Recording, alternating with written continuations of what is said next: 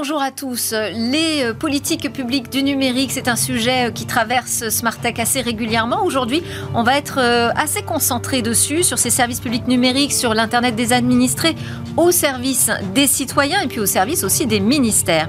Nous aurons un entretien avec Mathieu Vidal, le président de Ville Internet, qui a déposé une motion au gouvernement pour déployer des politiques publiques plus justes, plus efficaces, plus soutenables et plus sûres, avec 45 propositions concrètes. On va en parler tout à l'heure. Et puis nous aurons rendez-vous avec la Villa Numéris qui nous parlera de ces quelques grands sujets qui devraient marquer et nous occuper euh, en 2024. Mais d'abord, je vous propose ce sujet sur les enjeux stratégiques du réseau interministériel de l'État. C'est trois questions A dans Smartech.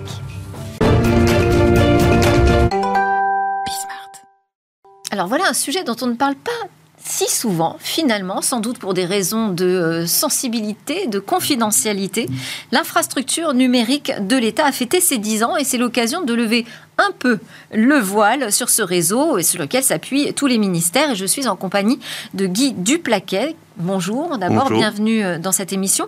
Vous dirigez le département des infrastructures et services opérés au sein de la direction interministérielle du numérique qu'on appelle plus rapidement la DINUM. C'est ça. Et euh, donc ce sont vos équipes qui s'occupent du réseau interministériel de l'État. Alors déjà, c'est quoi exactement euh, ce réseau? Est-ce que c'est un intranet géant finalement qui euh, réunit l'ensemble des ministères? Est-ce que c'est un réseau totalement étanche du réseau Internet? Qu'est-ce que vous pouvez nous dire? Qu'est-ce qu'on a le droit de savoir finalement sur cette infrastructure critique? Alors, le réseau interministériel de l'État, le RIE pour aller plus vite, euh, c'est d'abord le plus beau réseau du monde. Quand vous opérez une infrastructure, en toute objectivité, vous me dites ça. C'est la plus belle du monde, effectivement. Euh, c'est le plus beau réseau du monde quand même pour trois grandes raisons. D'abord par l'étendue des missions qui sont supportées par euh, cette infrastructure. C'est l'ensemble des missions de l'État, de la sécurité intérieure à la sécurité alimentaire, à, la gestion du patrimoine euh, historique, à l'enseignement, à la gestion financière ou encore au suivi de, de l'effort en matière d'environnement qui passe toutes ces missions-là s'appuient sur le réseau interministériel de l'État. Euh, la deuxième raison pour laquelle c'est le plus beau réseau du monde, c'est en raison de son architecture. Je suis ingénieur de formation, je vous assure que euh, l'architecture technique hein, euh, du réseau est un véritable bijou. La forme de l'épine dorsale, hein, quand on l'a décrit d'ailleurs, donne ce sentiment de pierre précieuse. Effectivement, une double boucle optique maillée. Et c'est un produit entièrement fait maison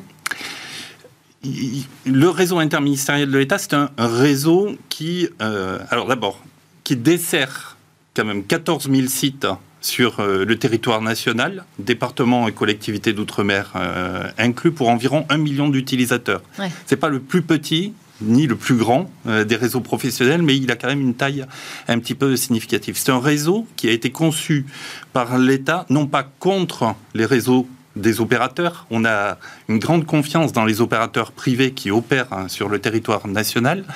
Euh, mais il y a des enjeux de souveraineté numérique, hein, de maîtrise.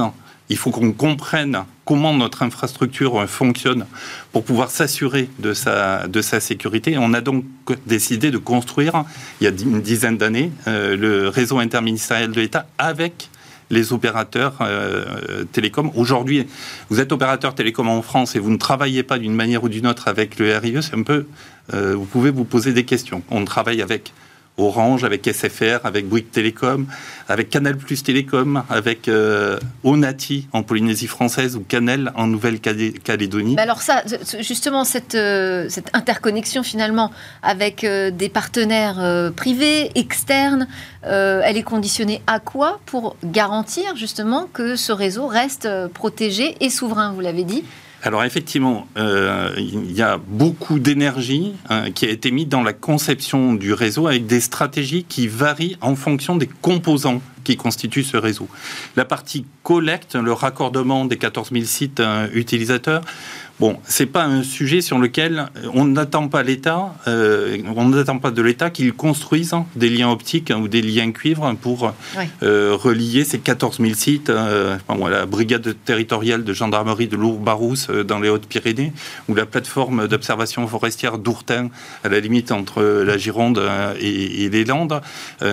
voilà, c'est un travail des opérateurs télécoms, donc on s'appuie largement sur les services professionnels de ces opérateurs. Mais sur les composants clés, cœur du réseau, son épine dorsale, ou encore euh, les équipements de sécurité qui assurent l'interfonctionnement entre le réseau interministériel de l'État et les réseaux tiers, et notamment Internet, bien là, on a choisi une stratégie d'internalisation beaucoup plus forte. Les équipements nous appartiennent, ils sont opérés directement sous notre contrôle. Les liens optiques qui constituent l'épine dorsale font l'objet de locations de très longue durée à des opérateurs optiques qui ont été soigneusement sélectionnés. Renater, qui est par ailleurs euh, euh, qui fait partie de la sphère publique, hein, ou Terre Alpha, euh, qui est une filiale de la SNCF également, quand même dans, dans, cette grande sphère publique. Donc un niveau de maîtrise très important sur ces sujets cœur. Merci beaucoup, Guy Duplaquet, de nous avoir fait découvrir ce réseau interministériel de l'État. Je rappelle que vous êtes à la direction interministérielle du numérique, la DINUM. Merci. C'est l'heure de notre grande interview. On reste quand même dans cette sphère publique hein, avec le président de Ville Internet.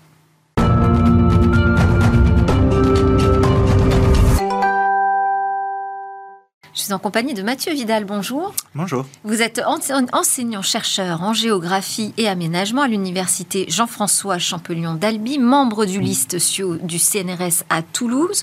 Et je vous ai rencontré la première fois, c'était à l'occasion du cinquième congrès des élus euh, au numérique, lors duquel vous avez adressé une motion au gouvernement pour déployer des politiques plus justes, plus efficaces, plus soutenables et plus sûres. Motion qui est désormais entre les mains de Dominique Faure, donc la ministre délégué chargé des collectivités territoriales et de la ruralité. Et c'est le résultat d'un travail qui a été porté par l'association Ville Internet, dont vous êtes le président.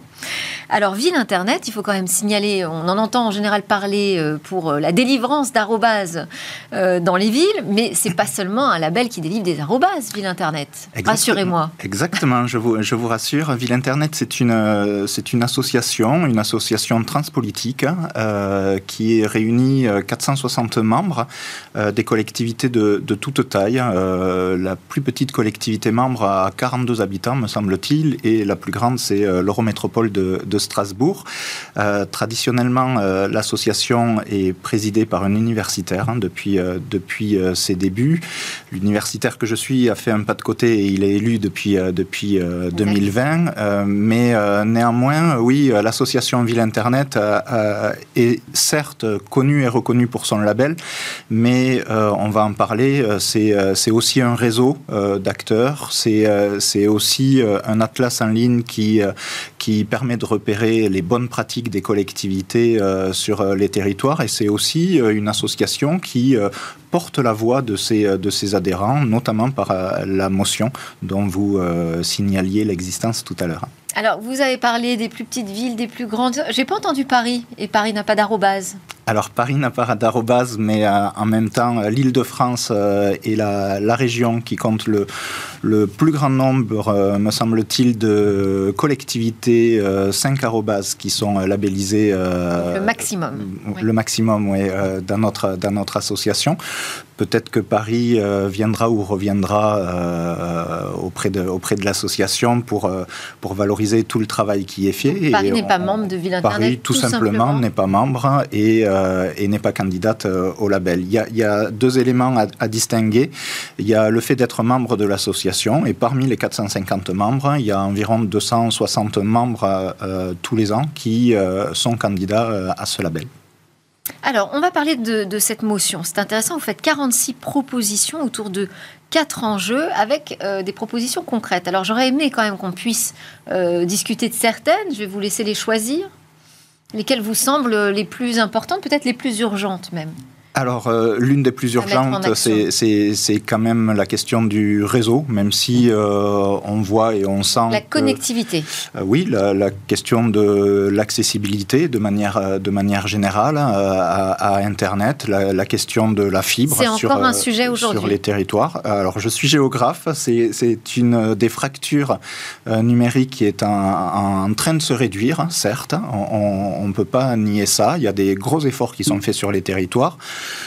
Néanmoins, euh, dans les territoires ruraux, ça reste un enjeu. Euh, dans les territoires ultramarins, c'est extrêmement euh, compliqué. On, a des membres dans l'association de territoires ultramarins qui, sans cesse, tous les ans, lèvent le doigt sur cette question parce qu'il y a des retards. Et puis, sans donner mon adresse, j'habite en centre-ville d'une ville moyenne et moi-même, je n'ai pas encore accès, accès à la fibre. Donc, il y a véritablement euh, Alors il y a quand même ce plan France très haut débit qui est quand même en passe d'aboutir. Euh, comment est-ce que vous avez entendu d'ailleurs euh, l'engagement de Jean-Noël Barrot, le ministre en charge du numérique, d'aider financièrement finalement mm. les Français qui n'auront pas la fibre optique? Parce que visiblement on n'atteindra pas ces 100%, mais de les aider avec l'abonnement, enfin en tout cas participer aux frais pour s'abonner à une offre satellitaire oui, alors il y, a, différents niveaux dans, ce qu'on évoque. Il y a la technologie qui sera utilisée pour, euh, pour accéder à, Internet euh, et il y a aussi euh, la capacité des, foyers à, payer cet abonnement. par le satellite, c'est pas forcément beaucoup, beaucoup plus cher que par la fibre, par par, endroit ou euh, selon les, fournisseurs. Euh, ça va dans le bon sens, on ne peut pas dire le contraire. Et, surtout, il euh, faut avoir à l'esprit que Ville Internet n'est pas là pour s'opposer aux, bonnes choses qui sont, qui sont proposées par, par les, le gouvernement et les ministères. absolument pas, mais on est là quand même pour lever la, main de temps en temps et pour dire que, ben, par exemple, la question des, sous-traitants sur les territoires, hein, elle, est, elle est compliquée. Les sous-traitants qui, bien souvent, vont aussi pointer du doigt la collectivité, alors que ce n'est pas la collectivité qui est, euh, qui est en, tort lorsque euh, voilà, ils ne peuvent pas arriver jusque, jusque à l'habitat, jusqu'au foyer euh, des habitants pour, euh, pour mettre la fibre. Donc euh, la question du, satellite peut se poser dans, dans, certains cas très particuliers. En revanche, par, pour, question, pour des questions d'équité, il faut privilégier la fibre au, maximum. Alors l'autre sujet que vous avez envie de porter, c'est accompagner la stratégie numérique responsable face à l'urgence de la transition écologique. Ça fait quand même des sujets très complexes, ça, à gérer au niveau des collectivités. À la fois cette transition numérique, hein, qui est pas abouti, c'est pas terminé, d'ailleurs ce sera jamais terminé, c'est un chantier permanent, et la transition écologique. Oui, euh, il, faut, euh, il faut concevoir la, question du numérique de manière euh, absolument transversale. Et, dans les collectivités, effectivement, on, on, compte de plus en plus d'élus au numérique, on en compte euh, presque 1200 en France. C'est un travail qui est fait d'ailleurs, euh, euh, cet annuaire est, porté par Ville Internet en partenariat avec la FNCCR hein, et on va aboutir à quelque chose très, très prochainement qui est très intéressant. Euh, mais euh, effectivement, euh, nous avons, j'ai perdu le fil de votre question, pardon. Je disais que ça faisait beaucoup de chantiers, oui, à la fois choses. transition numérique et mais transition complètement, énergétique. mais les, les élus au numérique et, les maires des petites communes de manière générale doivent porter ces enjeux du numérique de, de, manière absolument transversale et, et il faut que ça marche. Quand on est citoyen, euh, on, s'en fiche de qui gère euh, quoi, mais, mais il faut que ça fonctionne. Et, en revanche, la, question du numérique se doit être réfléchie dès l'amont pour qu'elle ait, qu'elle ait une, euh, un impact environnemental le, plus faible possible. Alors à, à Ville Internet, ça fait quelques années déjà avec euh, l'Institut pour un numérique responsable, d'ailleurs, l'INR, qu'on a euh, valorisé les actions de quelques collectivités qui euh, sont dynamiques en matière de numérique responsable en accordant une arrobase verte parmi les cinq arrobases. Donc, effectivement... Ça peut jouer un rôle modèle Alors, c'est l'objectif ouais. de, de, sensibiliser les autres, mais il, il s'agit aussi de sensibiliser les collectivités mais les citoyens au fait que ben, c'est pas parce que la donnée est de moins en moins chère à produire qu'on se doit de produire indéfiniment cette donnée. c'est pas parce que les matériels sont relativement moins coûteux qu'on peut se permettre euh, d'en acquérir de plus en plus sans réfléchir à ce qu'ils deviendront après. C'est toute une stratégie de l'amont jusqu'à la fin des projets qu'il s'agit d'avoir en tête. Et où est-ce que le gouvernement peut intervenir là-dessus? Parce que c'est une motion déposée entre les mains des décideurs. C'est une motion qui est... Oui, Qu'est-ce que vous attendez d'eux? C'est une motion qui, euh, qui est portée par l'association, qui se fait le porte-parole de ses, de ses membres, évidemment, qu'on a discuté avec, avec la ministre, qui en retiendra certains aspects à n'en pas, à pas douter, mais qui est là aussi pour, euh, pour permettre de faire infuser certaines idées, euh, que ce soit de manière très pratico-pratique. Euh, la question des, des, campagnes de communication sur le numérique, on souhaiterait voir se, se, se, déporter sur, sur les territoires, que les territoires puissent se les approprier et, et les déployer elles-mêmes, par exemple la question d'avoir des, modèles de, documentation pour éviter d'avoir à, refaire les choses d'une collectivité à l'autre. On perd du temps euh, en permanence sur ce, genre de choses. La question de faciliter euh, des réponses à des gros appels à projets euh, par la confiance, par exemple, et permettre à un territoire d'obtenir des financements, ça se fait sur certains territoires, d'obtenir des financements sur un projet ciblé sur le numérique etc. etc. Il y a, il y a, il y a beaucoup de choses. Alors, euh, la ville Internet euh, va fêter ses 25 ans en, février. Oui. Euh, j'imagine qu'entre le projet de départ et là où on en est aujourd'hui, ça a pas mal évolué, mais aussi quelles sont peut-être déjà les évolutions auxquelles vous pensez pour euh, les prochaines années, peut-être les 25 prochaines années. Oui, euh, alors euh, effectivement, pour, pour en tout cas quelques, quelques années de plus, effectivement, le 8 février prochain, nous fêterons les 25 ans de l'association dans les, dans les locaux de l'Assemblée nationale. c'est un, un temps fort pour, pour l'association, puisque effectivement, l'association a évolué, à n'en pas douter, depuis, depuis 1998, le premier label et 2003 en fait euh, la création de l'association euh, elle-même. Euh, et il s'agira aussi de c'est un ce sont des échanges que nous avons d'ici au 8 février qui nous permettront de, de présenter une feuille de route ce, ce, 8 février. Euh, Vous nous dire déjà ce qu'on trouvera dans, dans, cette feuille de route ou peut-être quelques éléments? Alors, si j'avais un terme à, à, vous donner aujourd'hui, c'est la, la, question des valeurs. C'est-à-dire? C'est le numérique citoyen, c'est euh, l'Internet citoyen, c'est euh, ce que nous voulons que nos relations euh, soient entre les citoyens et leur collectivité, et entre ces mêmes collectivités et, et l'État et les entreprises de, de l'écosystème du, du numérique. À quoi ça ressemblerait un Internet citoyen? Alors, ça ressemble à beaucoup de choses. Ça ressemble au quotidien de tous ces euh, citoyens qui sont dans les villes, qui sont euh, labellisés euh, par, par l'association, mais ça prend différentes formes. C'est inclusif. C'est c'est pas tout numérique, hein, parce que, au contraire, hein, c'est quelque chose qui nous, qui nous tient à cœur. Nous, nous, nous avons connaissance des pas enjeux. technocritique, mais vous dites attention, il faut garder l'humain toujours complètement. au centre faisons, de la relation. Faisons avec le numérique qui est, euh, qui est absolument fondamental et qui est euh, présent euh, absolument intrinsèquement dans notre société. Néanmoins, alors c'est ce chiffre qui, qui, revient très régulièrement, mais des 13 millions et demi de, de Français qui, qui ne sont pas à l'aise avec, avec le numérique. On parle d'électronisme, bon, à des niveaux très, très différents, mais on, on, ne peut pas faire comme si tous les Français étaient, étaient euh, des acharnés du numérique et, en tout cas extrêmement à l'aise. Et il faut aller euh, au-delà des, idées préconçues qui voudraient même que les jeunes sont à l'aise avec le numérique. Hein, c'est pas vrai. Ils sont à l'aise avec les réseaux sociaux, mais dès que vous les mettez sur un formulaire un petit peu plus complexe, mm. ils, sont, ils sont rapidement perdus. Donc, euh, non, non, euh, Ville Internet et le numérique euh, citoyen, c'est c'est un numérique inclusif, oui, c'est aussi un numérique libre quand on peut. La place du logiciel libre. Libre, dire oui, au sens open source. oui, libre et open source, oui.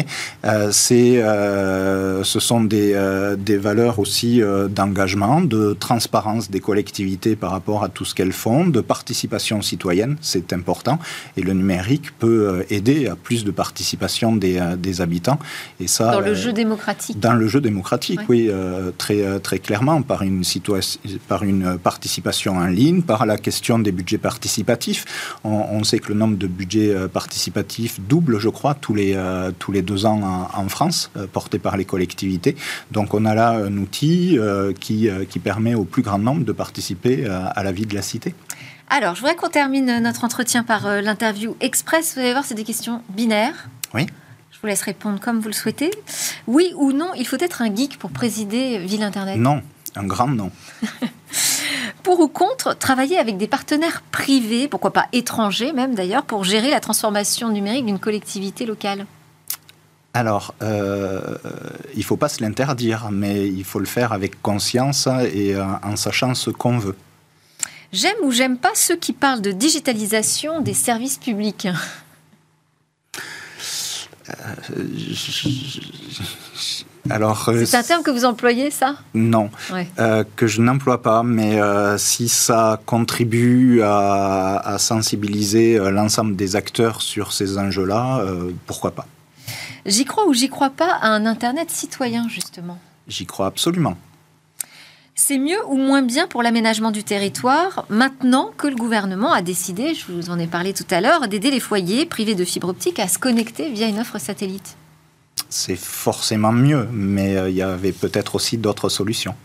Rêve ou cauchemar, les nouvelles législations nationales et européennes pour les villes, je pense à la loi Rennes, hmm. euh, je pense aussi à Nice 2 sur la cybersécurité. Euh, c'est une nuit compliquée, on va dire. C'est entre le rêve et le, cauchemar, mais euh, ce sont des. c'est une nuit blanche. C'est une nuit blanche, ouais, pour euh, pour les administratifs et les élus au numérique, mais c'est aussi la démonstration que l'ensemble des enjeux relatifs au numérique sont de plus en plus pris en compte, y compris dans la loi, et ça, ça va de l'avant, effectivement. Alors, pour ceux qui ne regardent que l'interview express, je vous repose la question vrai ou faux Paris n'a pas d'arrobase? C'est vrai. Mais pour quelle raison On va le dire quand même? Euh, tout simplement parce qu'ils ne sont pas membres de, l'association. Après, on peut aussi se dire que, euh, en fonction euh, ben, du, niveau de services qui sont proposés par les collectivités, certains trouvent plus d'intérêt que d'autres à être membres de l'association mais je ne doute pas que si euh, les élus au numérique des arrondissements et de la ville de Paris euh, regardent avec attention ce qui est fait à Ville Internet, ils ne tarderont pas à nous rejoindre. En plus, ils écoutent Smartech. Mais je, n'en doute pas. Merci beaucoup, Mathieu Vidal. Je rappelle que vous êtes le président de Ville Internet et vous êtes venu d'Albi pour, euh, pour nous, pour nous expliquer quelles sont bah, vos propositions très concrètes pour le gouvernement pour avancer vers ce, cet Internet citoyen. Allez, à suivre, on termine cette édition avec notre rendez-vous avec la Villa Numérique. On va voir quels sont ces sujets qui feront 2024.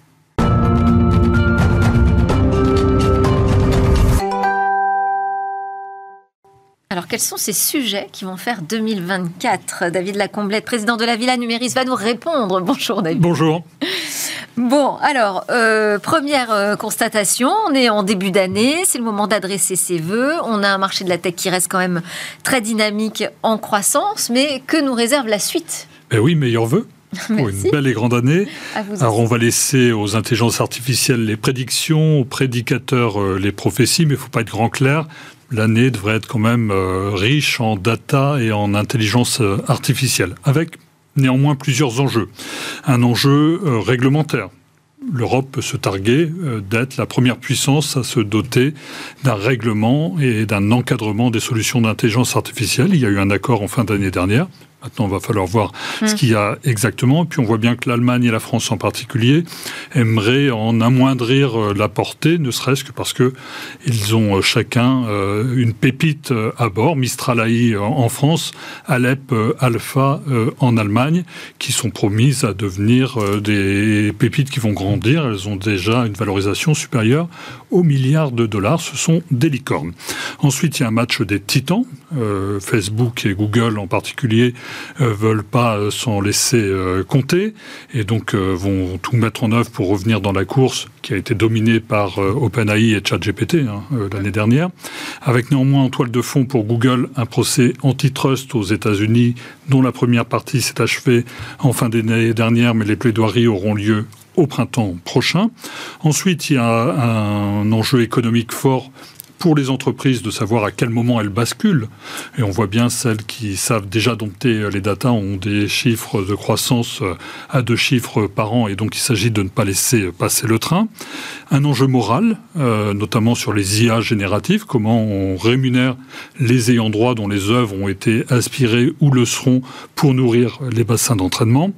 Et enfin un enjeu social vis à -vis des individus qui vont pas perdre leur travail au profit des machines, mais qui seront sérieusement challengés, remis en cause par des êtres qui, eux, sauront les manier. Alors, il y aura quand même pas que de l'intelligence artificielle, David, en 2024. On va peut-être parler un peu d'autre chose. Sait-on jamais euh, L'espace risque d'être saturé un peu. Euh, néanmoins, ça vaudra le coup de regarder là dans les jours qui viennent du côté de Las Vegas où s'ouvre le Consumer Electronic Show toutes les big tech sont de retour, Samsung, Amazon, Microsoft, euh, Google, avec beaucoup d'annonces qui par nature ne sont pas encore connues, mais qui seront à visée industrielle ou automobile, et avec euh, en toile de fond un enjeu de transition écologique euh, très fort, euh, puisqu'aujourd'hui, transition numérique et écologique sont indissociables, et il y a une forte pression de ce point de vue-là. Et puis, il y aura des annonces en matière de réalité augmentée, notamment avec Apple, en matière de cybersécurité. on a le sentiment que ce sont un peu les buzzwords, que ça revient chaque année, mais insensiblement, irrésistiblement, ces technologies s'installent. Alors 2024, ça va être aussi une année électorale. Exactement, on vote sur tous les continents.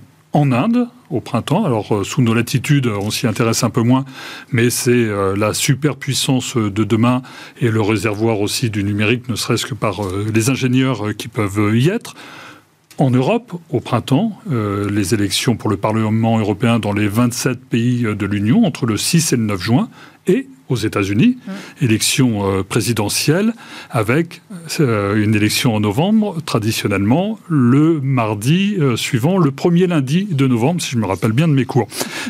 si vous avez mis Trump et Biden en 2020, ben, vous ne devriez pas être déçus, puisque les deux s'apprêtent à remonter sur le ring. On se souvient ben, à quel point le match avait hérissé les opinions et, et mis à mal aussi la modération d'un certain de plateformes. Cette fois-ci, elles vont être euh, aguerries et avec une nouveauté, une injonction euh, en Europe euh, de, l'Europe, puisque il y a la mise en application du Digital Service Act qui impose aux plateformes d'être plus vigilantes et d'être plus proactives moyennant quoi les modèles économiques changent un peu. Il pourrait y avoir des répercussions sur les médias. Ça sera tout l'enjeu des États généraux pour l'information qui devraient rendre leurs conclusions à l'été. Bon, puis il y a bien un ou deux sujets qu'on attend euh, de voir émerger et qui n'arrivent toujours pas, mais qui arrivera peut-être cette année. Mais oui, parce que euh, en matière technologique, on a toujours euh, l'amplification des buts, puis après on oublie et ça s'installe progressivement et durablement. On a beaucoup parlé de la 5G au cours des dernières années. Oui les offres vont être packagées, donc elles devraient commencer à réussir à se vendre chez les opérateurs. D'ailleurs, je ne sais pas si vous avez vu, en Finlande, on ouvre la 6G, euh, la 6G dans, dans, les jours qui viennent.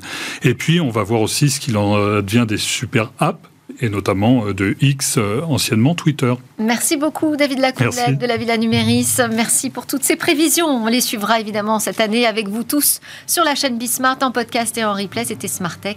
À très bientôt.